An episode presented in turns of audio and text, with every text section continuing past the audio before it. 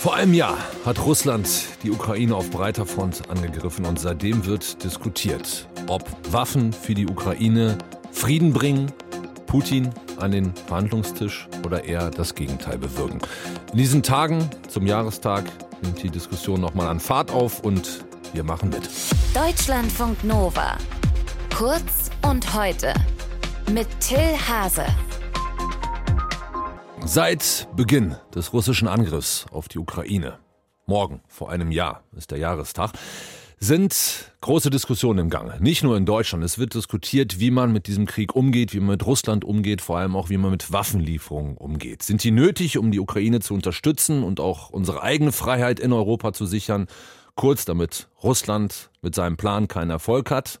Das sagen die einen und die anderen sagen, Waffen für die Ukraine, die verstärken nur das Leid, wer Waffen liefert der kann die Eskalationsspirale nicht stoppen. Beide Seiten haben ihre Argumente. Wir tauschen die in diesen Tagen aus. Heute Morgen zusammen mit dem Politikwissenschaftler Johannes Fawig. Der sagt, Waffen bringen keinen Frieden und ist jetzt bei mir in der Telefonleitung. Guten Morgen, Herr Fawig. Hallo, Herr Hase, ich grüße Sie. Warum sind Sie gegen Waffenlieferungen? Nun, ich bin nicht rigoros gegen Waffenlieferungen, aber ich bin dafür, dass Waffenlieferungen einem realistischen politischen Ziel dienen. Und Sie haben gerade in Ihrer Anmoderation die beiden Punkte gewissermaßen schon gut auseinandergehalten. Ich persönlich bin dafür, dass wir die Ukraine unterstützen, eine Niederlage abzuwenden, aber ich bin dagegen, dass wir militärisch auf einen Sieg gegen Russland setzen. Und das ist ein Spagat, wenn man so will. Und da hat keiner äh, die Wahrheit hundertprozentig auf seiner Seite, aber ich gehöre zu denen, die eben auf die Risiken dieser Entwicklung hinweisen. Und ich denke, mit immer mehr Waffenlieferungen erreichen wir keinen stabilen Frieden, auch nicht mal ein Einfrieren, sondern wir müssen jetzt die politische Logik wieder stärker in die Debatte einbringen. Und dafür bin ich sehr. Jetzt hat Wladimir Putin, der russische Präsident, in dieser Woche seine Rede an die russische Nation gehalten. Hat sich dadurch Ihre Position nochmal verändert? Nein, diese Rede war natürlich entsetzlich und äh, zeigt äh, die Agenda von Putin, wobei er vieles auch im Unklaren gelassen hat, aber ganz gewiss ist mit einem Putin äh, keine einfache Verhandlung möglich. Das habe ich aber auch nie behauptet. Aber das, was wir im Moment machen, führt, denke ich, nicht zu einer Lösung. Das heißt, entweder werden mit Waffenlieferungen ein dauerhafter Abnutzungskrieg befördert, der wirklich höchste Opferzahlen hat, wir reden inzwischen von wahrscheinlich mehr als 200.000 Toten auf beiden Seiten. Oder es werden mit mehr Waffenlieferungen eine weitere Eskalation befördert, die am Ende auch in eine nukleare Auseinandersetzung mit Russland führen kann. Und beides sind sehr, sehr schlechte Optionen. Ich behaupte nicht, dass ich jetzt einen Plan habe, der alles äh, besser oder gut macht. Wir haben nur noch schlechte Optionen jetzt in diesem Krieg, aber wir sollten uns die beste unter den schlechten Optionen aussuchen. Mhm. Und das bedeutet, dass wir kompromissfähig sind, dass wir verhandeln. Und da wird keine Seite die Maximalposition durchsetzen, obwohl ich an der Seite der Ukraine stehe und mir das am liebsten wäre, wenn die Ukraine vollständig gewinnen würde. Aber das ist nun mal nicht realistisch und weil das so ist, brauchen wir Gedanken über Kompromisse. Aber die Frage ist doch immer, beziehungsweise das wird ja, glaube ich, auch Gegnern und Gegnerinnen von Waffenlieferungen immer vorgeworfen, wie kriegt man Wladimir Putin an den Verhandlungstisch? Ja, das äh, ist die ganz schwierige Frage. Es braucht. Ja, aber Druck. die müssen Sie doch eigentlich beantworten, wenn Sie sagen, Sie sind gegen Waffenlieferungen. Also zu sagen, ich bin gegen Waffenlieferungen, aber ich weiß nicht, wie ich ihn an den Verhandlungstisch kriege. Nein, nein, das ist mhm. die ganz falsche Tonart, weil denjenigen, die für immer mehr Waffenlieferungen sind, die wird ja, denen wird ja auch nicht äh, die Frage gestellt, was ist denn damit äh, zu erreichen, sondern wir haben seit einem Jahr jetzt einen Krieg gegen die Ukraine. Die Ukraine gerät massiv unter Druck. Sie droht in meiner Bewertung den Krieg zu verlieren. Massive Teile der Infrastruktur sind zerstört. Viele, viele Opfer auf ukrainischer Seite. Das heißt, dieser Weg ist ganz offenkundig nicht erfolgreich. Und jetzt denjenigen vorzuwerfen, die einen anderen Weg vorschlagen, dass man einen perfekten Plan braucht, ist einfach nicht fair. Dieser Plan muss in Verhandlungen entwickelt werden und wir brauchen Druck und man braucht ganz gewiss auch einen unparteiischen Vermittler.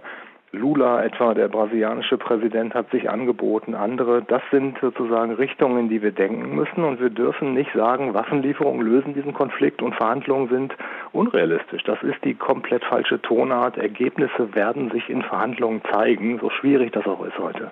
Wladimir Putin hat jetzt aber auch nicht gerade Bereitschaft signalisiert, sich mit Lula an einen Tisch zu setzen, oder? Nein, das hat er noch nicht, ganz gewiss. Und äh, wir müssen weiter Druck machen, dass das passiert.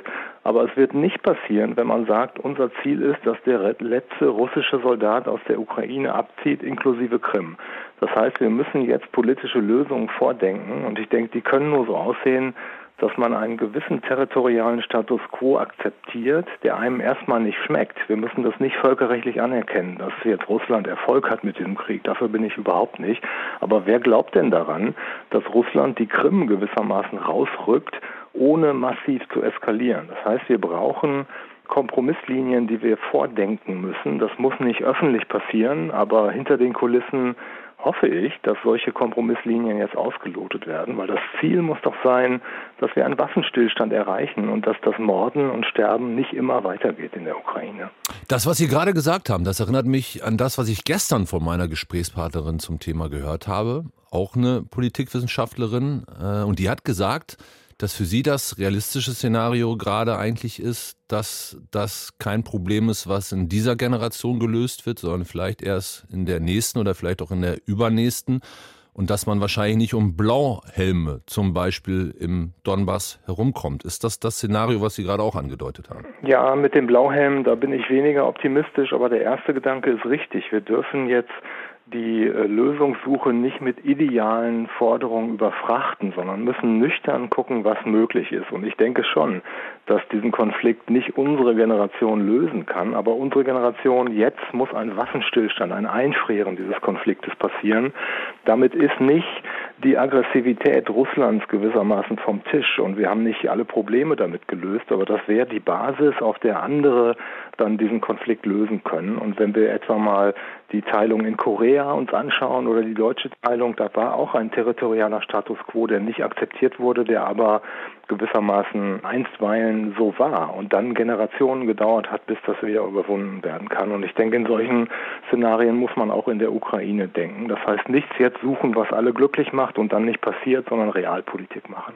Morgen, vor einem Jahr, hat Russland auf großer Front die Ukraine angegriffen, wollte in wenigen Tagen Kiew erreichen. Das hat nicht funktioniert. Jetzt haben wir seit einem Jahr Krieg und es wird diskutiert, unter anderem über Waffenlieferungen. Das haben wir gerade auch zusammen gemacht mit dem Politikwissenschaftler Johannes Fawig. Danke fürs Gespräch und guten Tag für Sie. Ihnen auch sehr gerne. Deutschlandfunk Nova. Kurz und heute.